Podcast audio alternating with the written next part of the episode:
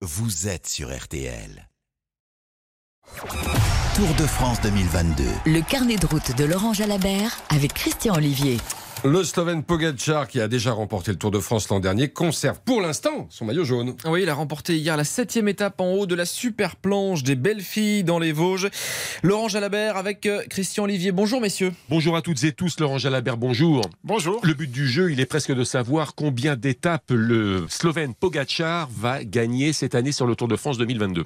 Combien il en gagnera, je n'en sais rien. En revanche, on sait combien il peut en gagner. Il y a euh, toutes les étapes de montagne qui sont à sa portée. Et même celles qui arrivent au sommet de Petite Côte, s'il n'y a pas d'échappée, c'est lui le, le, plus fort. On l'a encore euh, vérifié hier sur l'arrivée à la super planche des belles filles. On considère, et beaucoup de gens pensent que Pogacar a le tour déjà dans la poche. Eh c'est complètement faux. Il n'est pas encore arrivé au bout, surtout qu'on annonce des températures caniculaires pour la semaine prochaine. Et on sait qu'il n'aime pas la grosse chaleur. Si les choses en restent là, il s'agit pour Pogacar finalement de retourner le cerveau de ses adversaires pour aussitôt montrer qu'il est bien présent Mais bien sûr, c'est valable pour lui et pour tous ceux qui l'ont précédé euh, avec le maillot jaune sur le dos et qui ont rêvé de remporter le tour. Quand tu prends le maillot jaune et que tu as déjà gagné un Tour de France, tu mets le doute chez l'adversaire. Il, rapidement, il se, il se, concentre sur les accessites, sur la deuxième et la troisième place. Et il n'ose même plus t'attaquer. Il se contrôle entre eux. Donc Pogacar, s'il prend la tête de bonheur, mais peut-être c'est aussi pour euh, être un peu plus tranquille, être dans un rôle défensif où il regarde avec un peu de recul. Et si quelqu'un coince, eh bien, il va aller chercher sa victoire d'étape. Et je réponds à votre question. Il en gagnera autant qu'on lui laissera l'opportunité de le faire. On se retrouve à 10h, Laurent Jalabert, pour la nouvelle étape du jour.